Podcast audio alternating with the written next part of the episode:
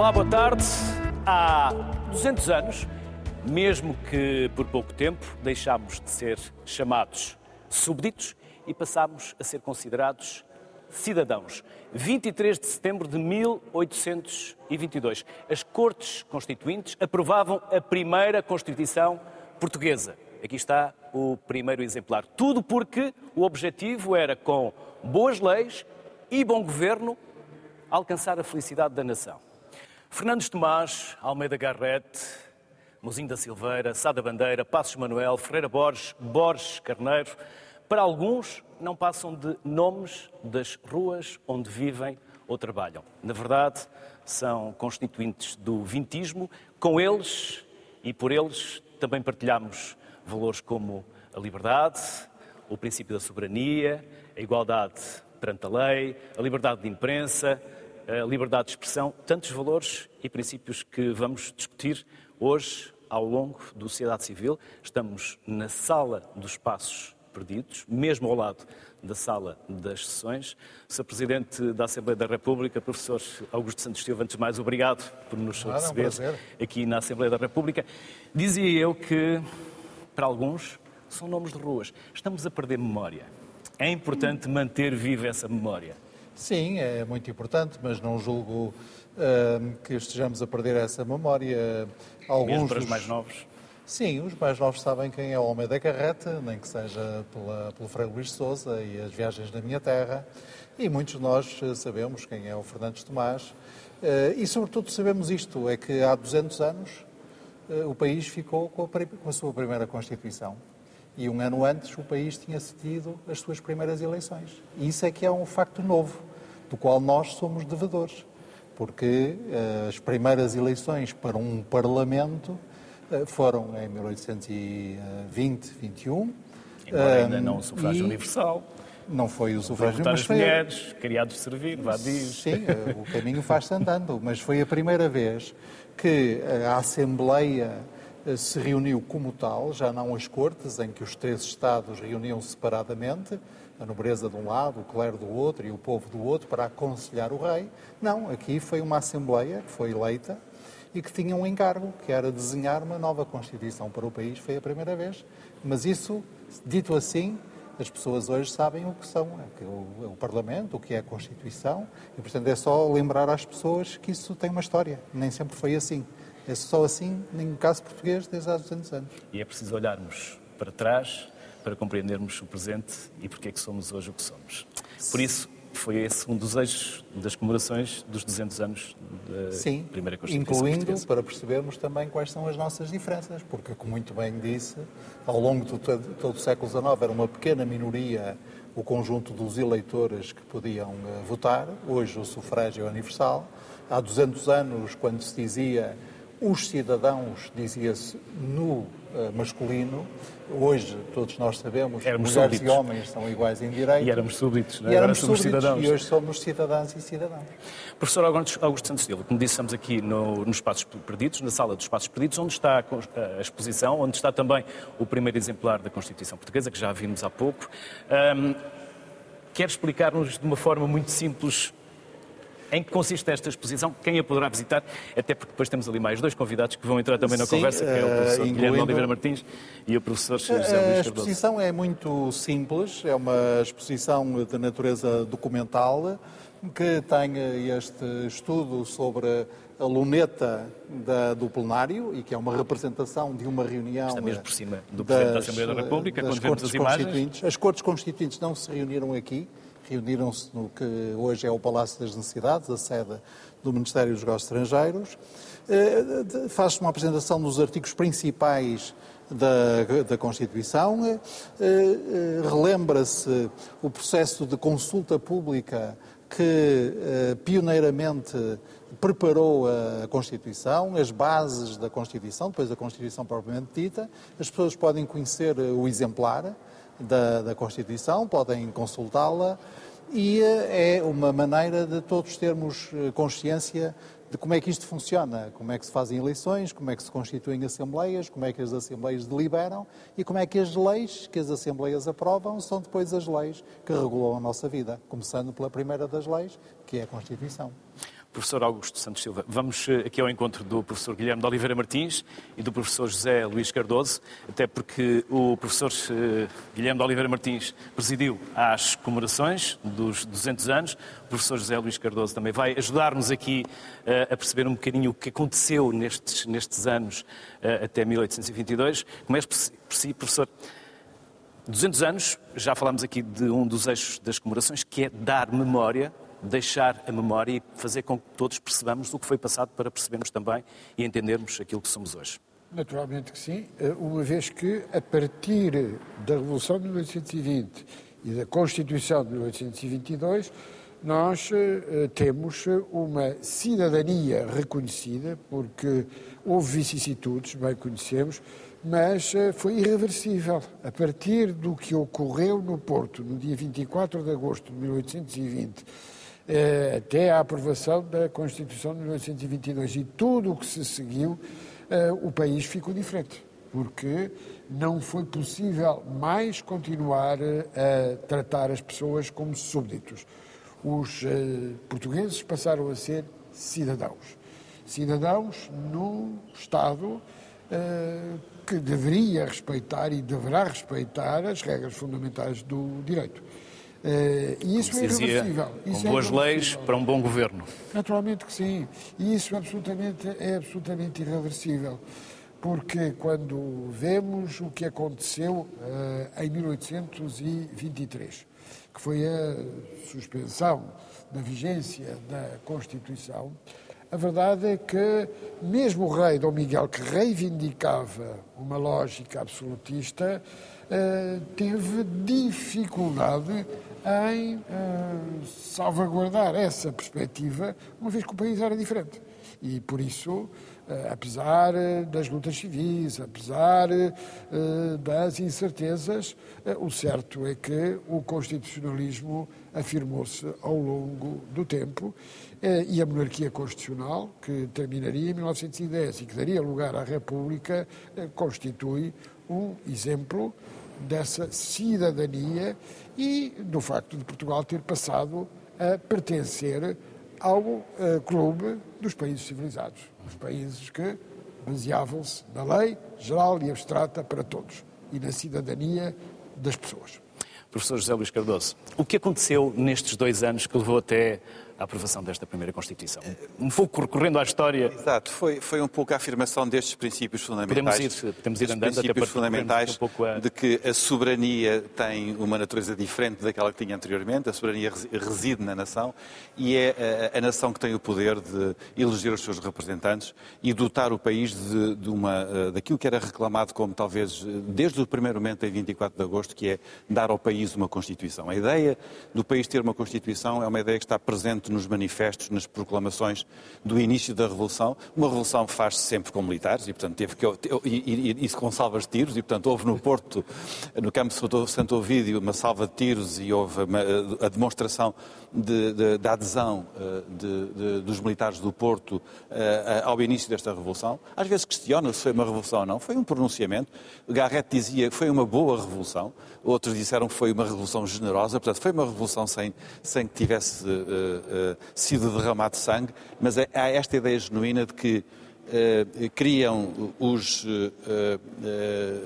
vintistas, aqueles que protagonizaram este movimento, queriam, por um lado, que o rei regressasse. Estavam, sentiam a falta do rei, sentiam-se órfãos do rei que estava no Brasil, mas queriam, sobretudo, que o rei regressasse, não para ser rei absoluto, mas para ser um rei constitucional.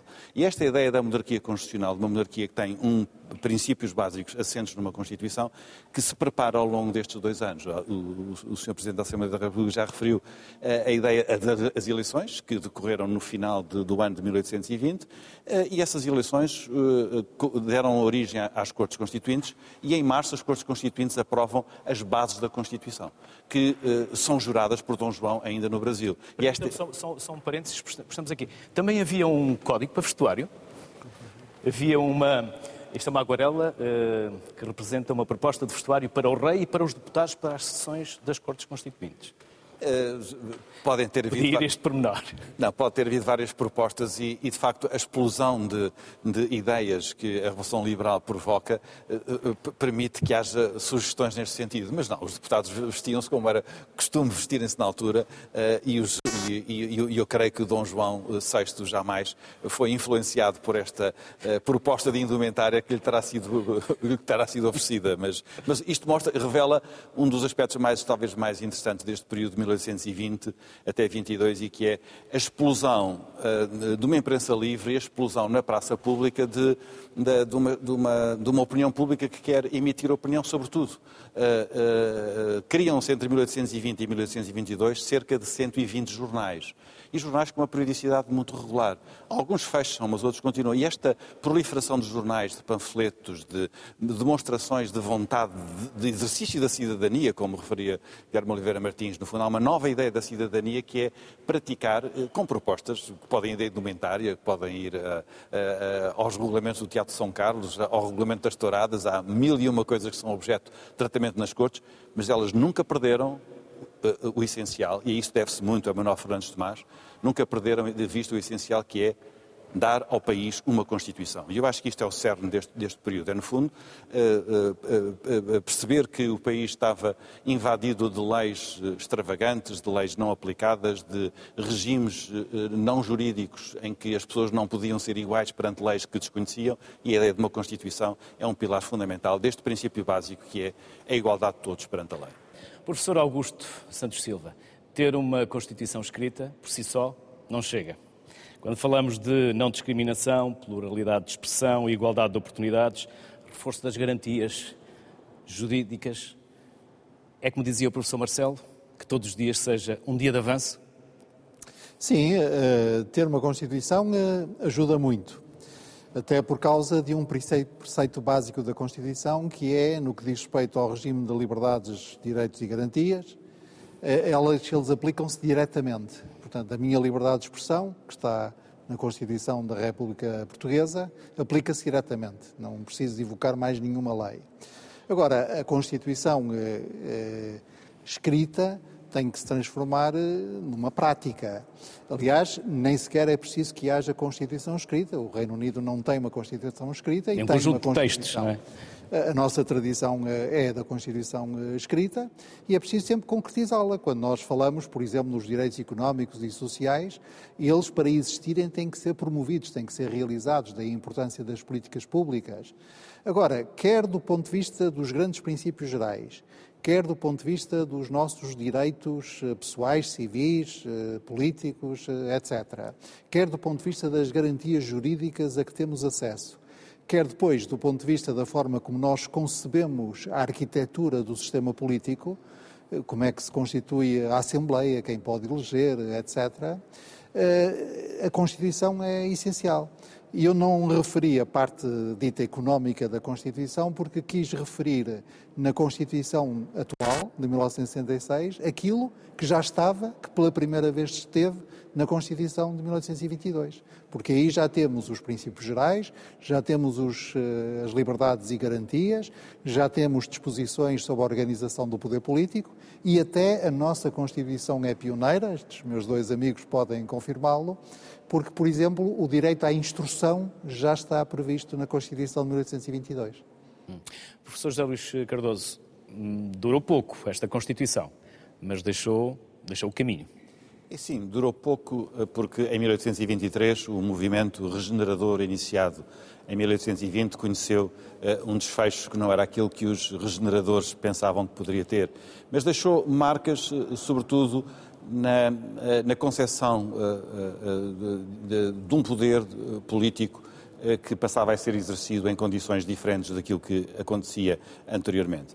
Eh, esta ideia dos princípios básicos, da soberania, da liberdade e da igualdade, que estão nas bases da Constituição, eh, mas, sobretudo, a ideia da separação dos poderes e aquilo que está gravado na Constituição sobre a forma de exercício do poder legislativo, executivo e judicial, a importância, eh, digamos, do funcionamento independente dos tribunais e do poder judicial, tudo isto são matérias que ficam uh, gravadas para sempre na tradição da monarquia constitucional portuguesa.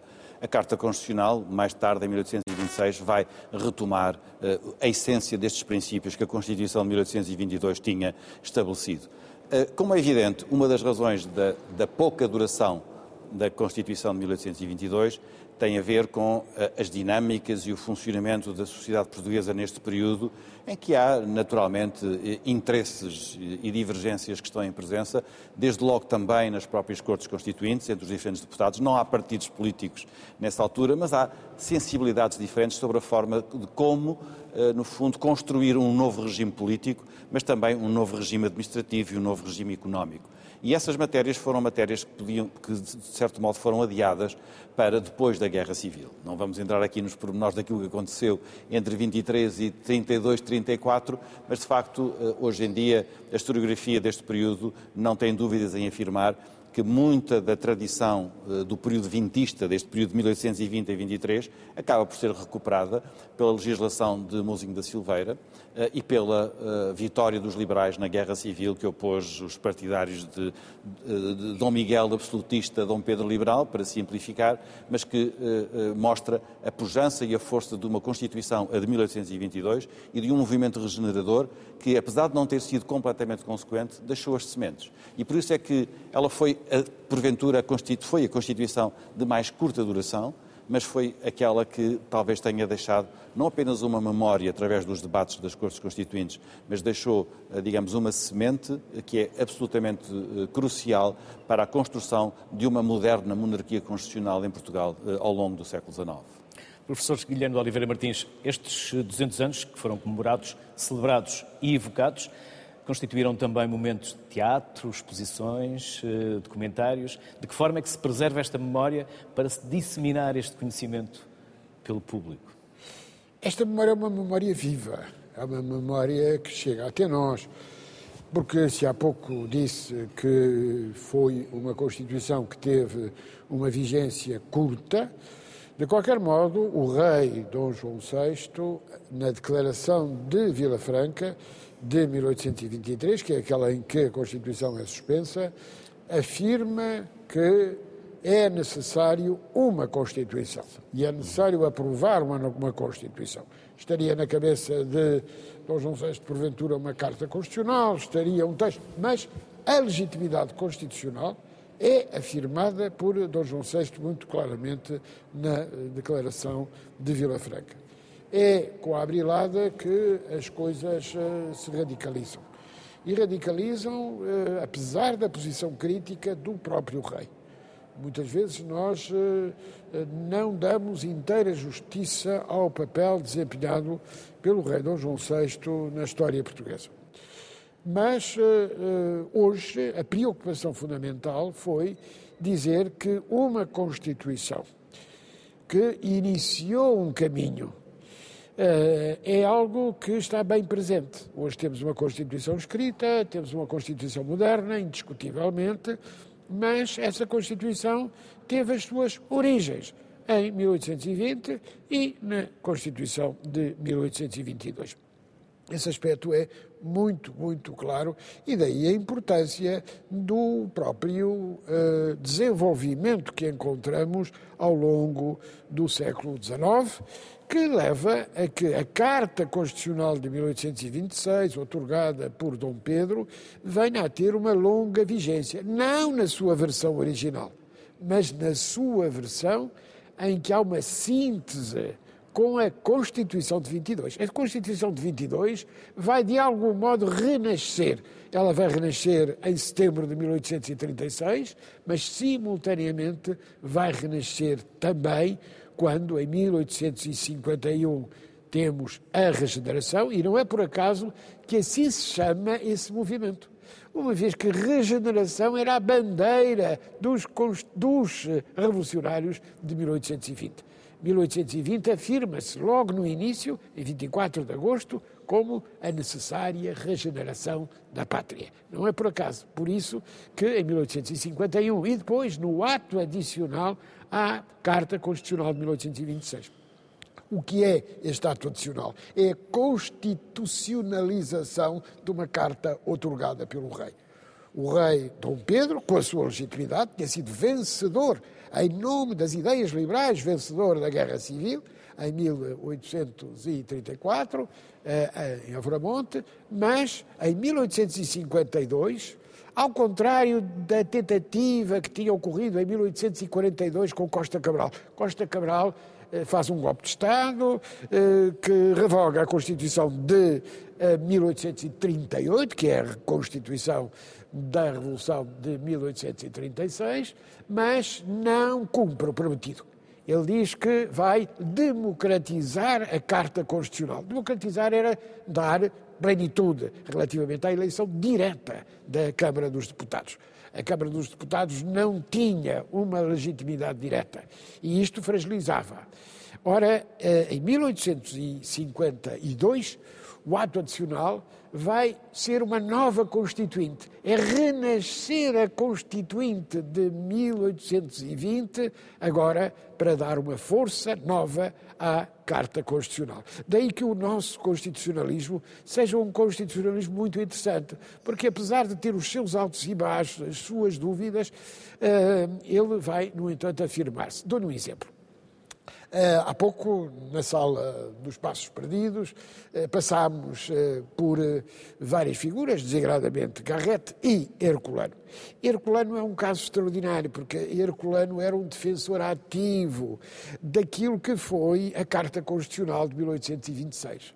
Mas depois de 1836, depois de setembro, apesar dele não ter apoiado a Revolução de Setembro, ele torna-se o grande arauto da Constituição de 1838. E o que era a Constituição de 38? Um casamento entre a legitimidade da Constituição de 1822 e aquilo que significava a necessidade de dar aos cidadãos novo papel, nova influência para pôr Portugal ao ritmo da Europa. Recordo isto numa obra, num texto fundamental, que é Portugal na balança da Europa, da autoria de Garrett. Não há maior defensor da Revolução de 1820 do que Garrett. É o, o nosso escritor que mais entusiasticamente defende a Revolução de 1820 e diz que é necessário garantir essa legitimidade. Quando fala das iniciativas que tomamos aqui, não podemos esquecer João Domingos Bom Tempo. João Domingos Bom Tempo, que foi aqui invocado como grande músico, ou mesmo, é preciso ver, Domingos António de Sequeira é muitas vezes mal interpretado. Ele é um grande defensor da liberdade. Ele vai ser um defensor da Constituição de 1822 e da nova legitimidade dessa legitimidade liberal e democrática. Liberal no sentido do reconhecimento da singularidade, mas simultaneamente a nossa Constituição tem um aspecto muito interessante, a Constituição de 22 tem um aspecto muito interessante, a separação e interdependência de poderes, uma referência premonitória e muito atualista relativamente aos direitos eh, fundamentais, mas eh, simultaneamente a necessidade de garantir uma soberania da nação. A soberania reside em a nação. E quando diz que a soberania reside em a nação, os cidadãos têm um papel absolutamente crucial. O professor Augusto Santos Silva, pôr Portugal na Europa, mas como dizia a Constituição, com boas leis, bom governo para a felicidade da nação. Continuamos em progresso, Sim. continuamos a construí-la. Sim, eh, claro, mas eh, o valor da Constituição de 1822 também é esse, é um valor emblemático.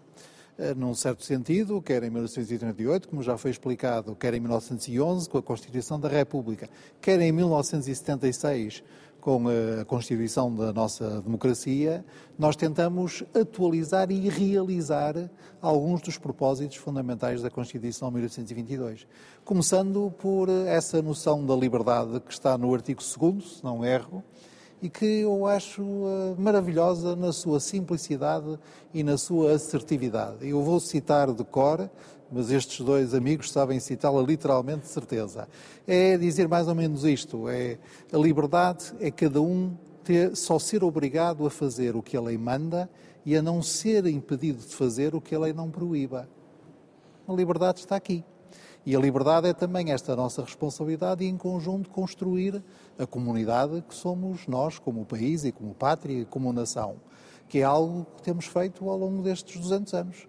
Primeiro, no regime constitucional, da monarquia constitucional, sobretudo a partir da estabilização eh, posterior a 1851, depois com o regime republicano, depois temos o interregno do Estado Novo, mas eh, voltamos em força com aquele que é, do ponto de vista histórico, o primeiro regime democrático português, porque é o que ao mesmo tempo concretiza eh, os princípios, as traves mestras do liberalismo político, mas alarga o sufrágio universal, alarga o sufrágio até ao sufrágio universal e, eh, no caso português, eh, concede, atribui um cunho social à nossa democracia, que é uma das marcas distintivas da Constituição de 1976. Mas verdadeiramente liberdade e democracia depois de 1976 liberdade desde 1820-21.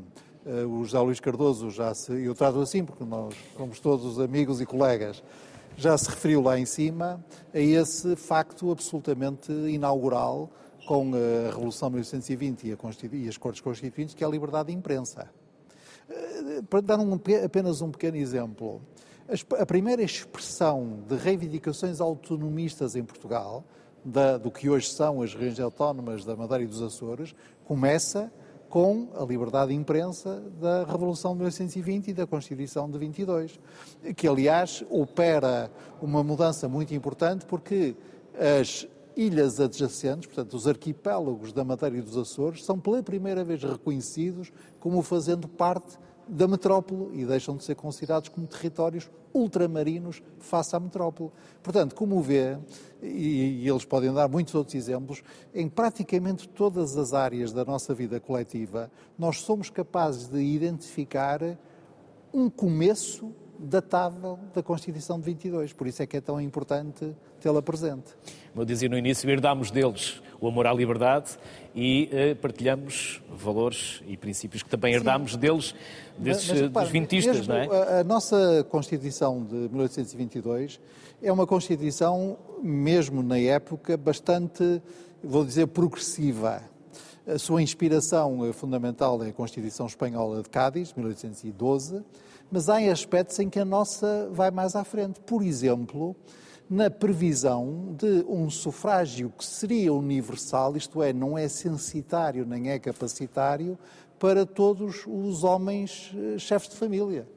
Eh, portanto, vai, vai mais longe uh, do que outras. O que acontece depois é a evolução normal dos tempos. Evidentemente que eu lembro-me da altura em que nós fizemos aprovar aqui na Assembleia da República uma proposta de lei muito simples, que é dizer onde se diz direitos do homem, passa a ler-se direitos humanos.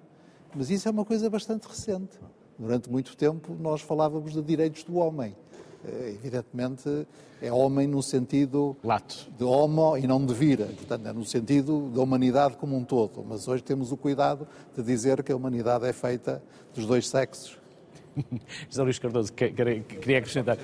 Este, este, exemplo que acabou de dar sobre uh, a, a, a, forma, de fundo, uh, de, de, de, se conceber uma participação cidadã uh, que na Constituição de 22 prevê o sufrágio universal, que não é aquilo que tinha acontecido na eleição dos deputados da Constituinte, como, como sabemos, mas os anos de 2021, 1820 e 21, são muito ricos noutras formas de expressão da cidadania, para além eh, dos jornais, da imprensa, dos folhetos, das proclamações, etc., também o movimento peticionário que é apresentado às Cortes Constituintes, que é absolutamente notável em todas as áreas que são áreas da governação e são, a, são as áreas em que as populações expressam individualmente, ou através das, eh, dos municípios, ou através das congregações ou das, ou, ou das, associações que fazem parte, expressam vontades políticas de mudança e de transformação da sociedade. Eu acho que isso é absolutamente notável, aquilo que se passa nesse período, que é a efervescência de uma sociedade civil que, eh, na prática, exerce a soberania eh, como ela deve ser exercida. A Constituição de 1822 teve, de alguma forma, às vezes uma má fama pelo facto de, de, suscitar uma interpretação de que é quase uma Constituição republicana, que não o era, obviamente. Mas a Constituição de 1822 tem um problema foi o, o, grande debate que houve nas Cortes Constituintes, que é o lugar do rei nesta monarquia constitucional. Uh, e, obviamente, que o lugar do rei na Constituição de 1822 é um lugar subalterno. Uh, uh, o, o, rei não tem veto real, não tem a possibilidade de veto e, sobretudo, nas discussões que houve sobre a possibilidade de existência das duas câmaras, Uh, o sistema unicameral foi aquele que foi uh, preferido pelos constituintes de 1821-22. E eu acho que isto colocou, digamos, o rei perante uma obrigação de, não queria dizer subserviência perante as cortes, mas claramente um poder subalterno face ao poder fundamental, que é o poder legislativo. Isso levou alguns intérpretes deste período a considerar que, no fundo, os vintistas, os liberais vintistas, levaram longe demais o seu esforço de transformação, que deveria ter sido mais gradual e mais moderado. Mas o que é interessante na análise deste período, histórica deste período, é verificarmos que, não existindo partidos políticos, nós temos aqui as expressões de uh, aqueles que queriam andar mais depressa e que eram mais radicais nas transformações que queriam para a sociedade portuguesa, outros que queriam, no fundo, manter os direitos e os privilégios característicos de uma sociedade de antigo regime, sobretudo no plano económico, uh, e outros que queriam, no fundo, fazer um compromisso, estabelecer alguma moderação. E eu creio que é desses a vitória da, Constituição de 1822, ainda que não tenha sido possível eh, ou só tenha sido possível mais tarde recuperar aquilo que foi feito durante eh, este período. Professor eh, Guilherme Oliveira Martins, franquismo, pimentismo, sidonismo, salazarismo, na prática tivemos 200 anos de algum constitucionalismo conturbado, de alguns momentos... Como mais... qualquer história, qualquer país. Mas a questão fundamental tem a ver eh, com o seguinte: eh, a nossa história está plena de exemplos de fidelidade aos princípios fundamentais que estão claros na Constituição de 22 e na Revolução de 1820.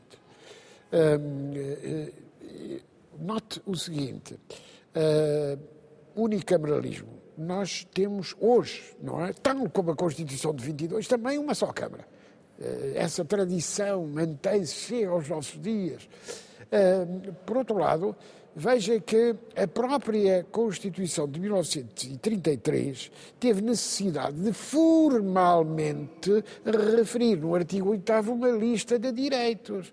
Sabe o que é que isto significa? Os direitos não eram cumpridos, todos nós sabemos.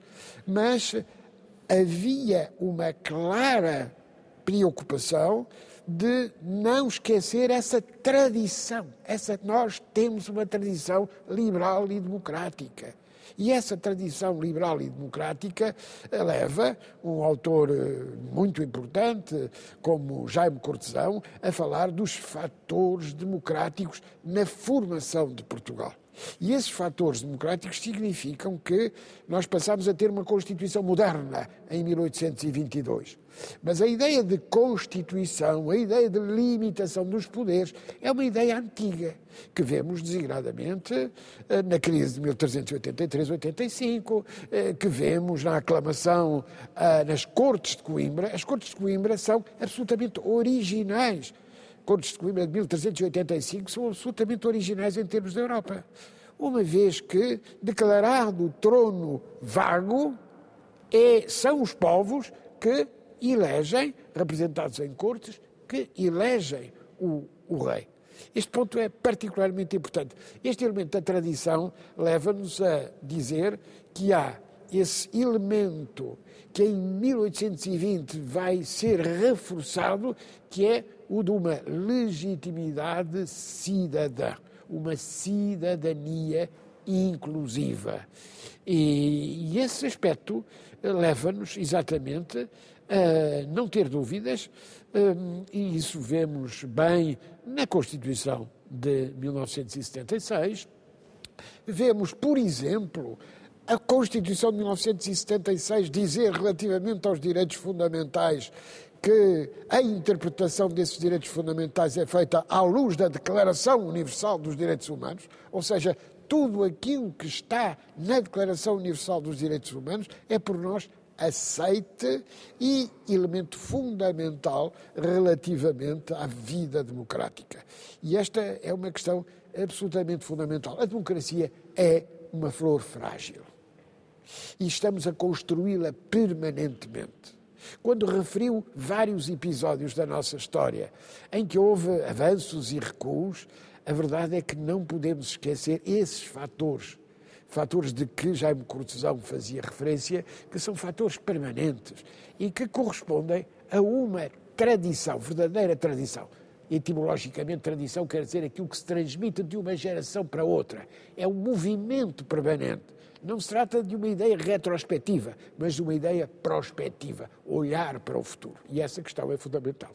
Professor Augusto Santos Silva, não devíamos dizer que vivemos numa democracia liberal social e não apenas numa democracia liberal? Hum, basta não é só semântica. Não, basta-nos dizer que vivemos numa democracia. Uh, do ponto de vista político. Eu faço foco sermos... no liberal. Faço foco no liberal. Não, do, do... se eu tivesse que explicar a um jovem do ensino secundário, uh, para mim é muito simples. Democracia é igual a liberalismo mais sufrágio universal.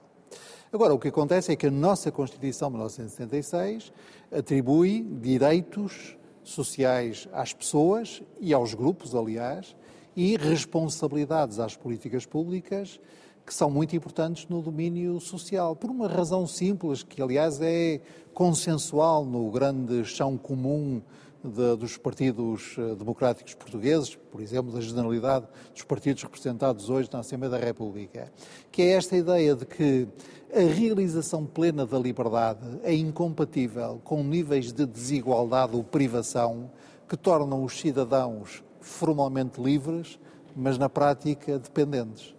E é isso que hoje é o chão comum. Depois nós dividimos, claro, na, na definição das políticas para atingir esse objetivo, mas esse objetivo é real.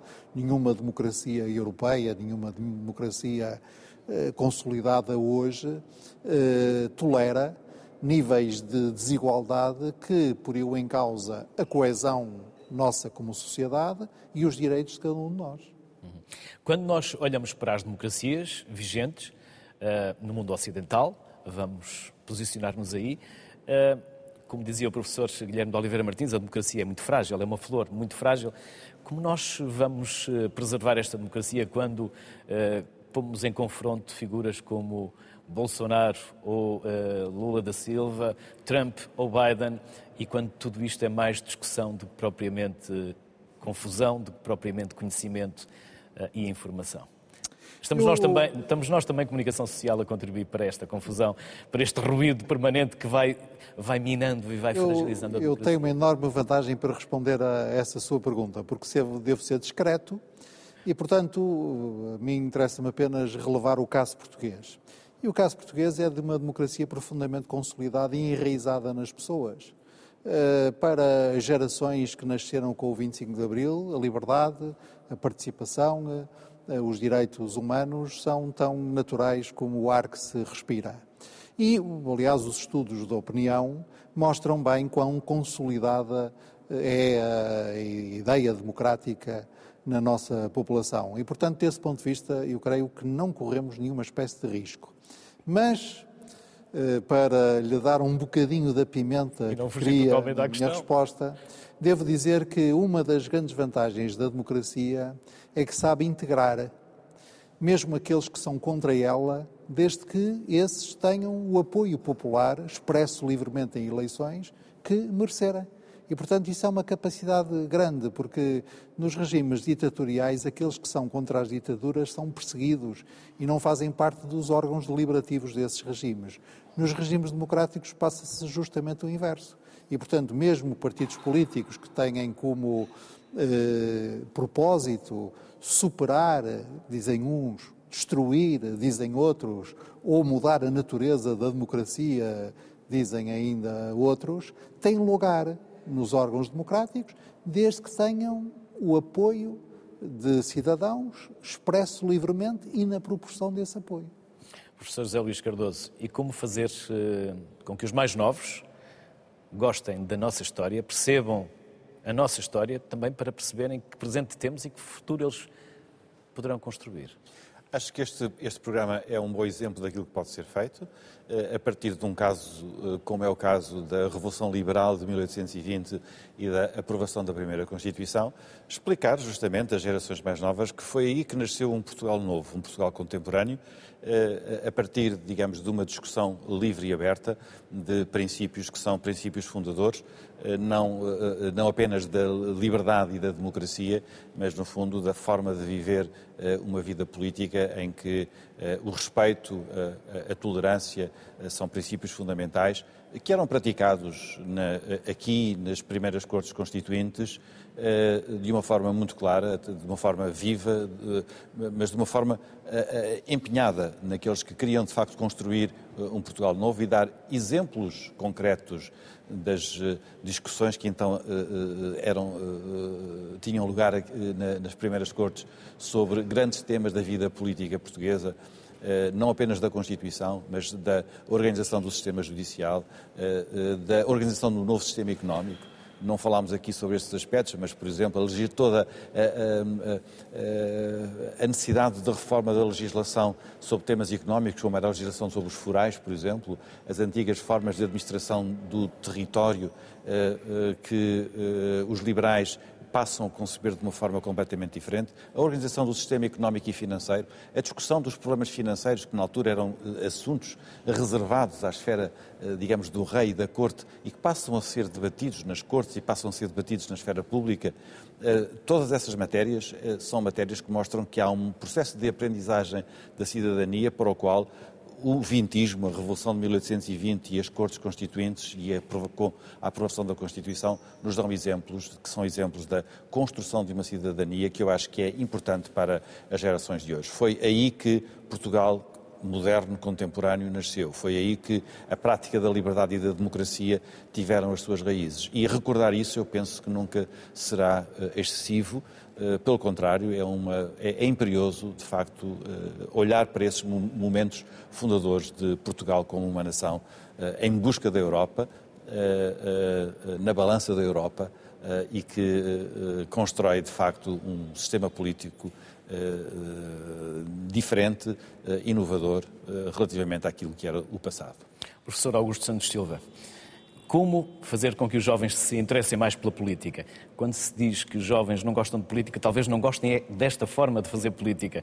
Mas quando um jovem aos 16 anos pode trabalhar, pagar impostos, ser preso e até mudar de sexo, por que é que não pode votar?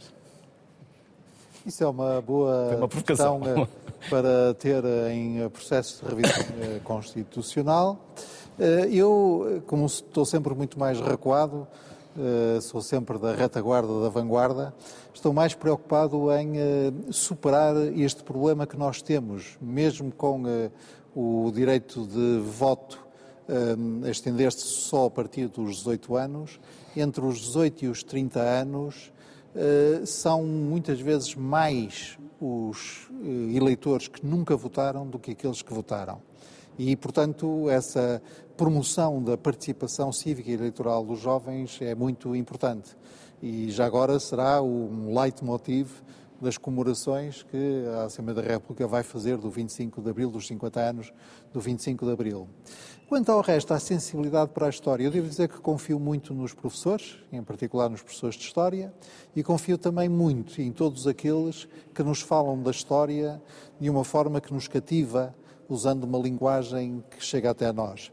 E quando me perguntam, mas como é que se faz isto, eu limito-me a dizer, olha, leem um livro da Ana Maria Magalhães e da Isabela Alçada sobre a história portuguesa e percebem logo como é que se faz. Professor Guilherme de Oliveira Martins, vivemos tempos profícuos para os populistas, em que é fácil generalizar, dizer que os políticos são todos iguais, em que se descaracteriza e se descredibiliza a figura da função pública de quem exerce. A força da democracia está no exemplo. E daí quem se entrega a, ao serviço público tem que ser ele mesmo um fator positivo de empilhamento e de mobilização.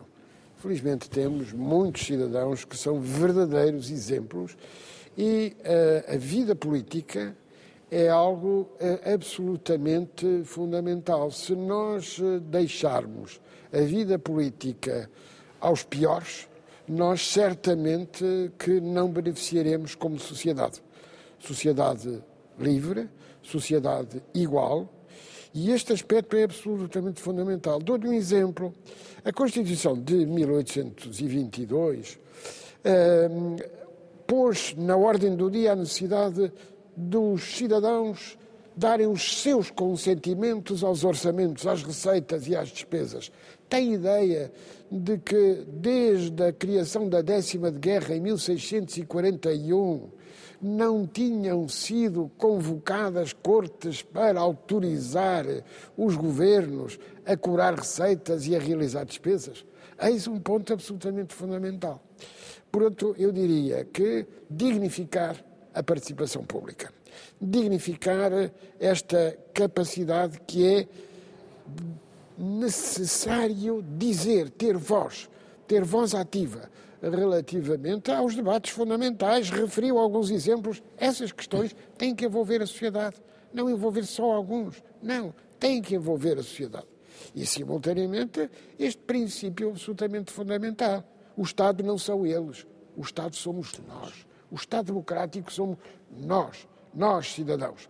E, e daí, hum, quando falamos, por exemplo, nas reminiscências republicanas da Constituição de 1822, é preciso não esquecermos que os constituintes de 21, 22 estavam muito a pensar também na República Romana, nessa velha tradição que está nas raízes da nossa história e nas raízes da civilização europeia. É preciso perceber exatamente isso.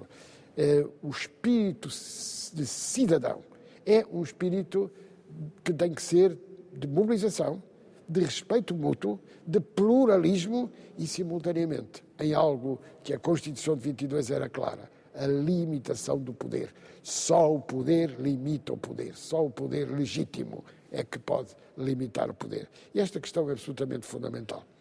A vida política é fundamental no que se refere à dignificação das pessoas.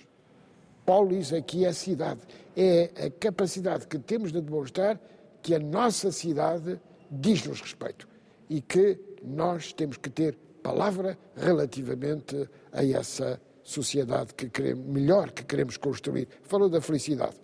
A noção de felicidade é uma noção relativamente tardia no que se refere ao reconhecimento do direito e das constituições, mas é algo que não se pode esquecer é algo que não, esquecemos designadamente na construção, por exemplo, da Constituição Americana. E se falo da Constituição Americana, falo de três experiências que influenciam muito a nossa experiência constitucional. Em primeiro lugar, inglesa, Revolução Inglesa de 1688-89. Segundo lugar, Estados Unidos, a independência americana, 1776. E em terceiro lugar, a Revolução Francesa, 1789, e toda a evolução e, designadamente, ao dado crucial. Dom Pedro vence na causa, na causa liberal e na defesa da causa liberal, uma vez que a Europa mudou, designadamente com a monarquia de Julho, em França, que é uma monarquia liberal, e, simultaneamente, também com a eleição em Inglaterra do Partido Liberal, que vai apoiar a causa da liberdade e do constitucionalismo em Portugal. Professor Augusto Santos Silva, o professor Guilherme de Oliveira Martins e o professor Marcelo Rebelo de Sousa também o tinham dito, disse-o agora e disse o professor Marcelo Rebelo de Sousa nas comemorações. Ao titular de um cargo público, cabe dar o exemplo de vida, com humildade e proximidade. Sim. E uh, aos titulares de outros poderes, cabe respeitar isso. Entre os quais? Eh, Estou-me a pensar em todos os poderes, incluindo o do jornalismo. Que é um pilar essencial para qualquer Estado democrático. Que é um pilar essencial eh, para garantir a, livre expressão das pessoas, a riqueza do espaço público e também o respeito pelas instituições e pelas pessoas que escolheram servir as instituições.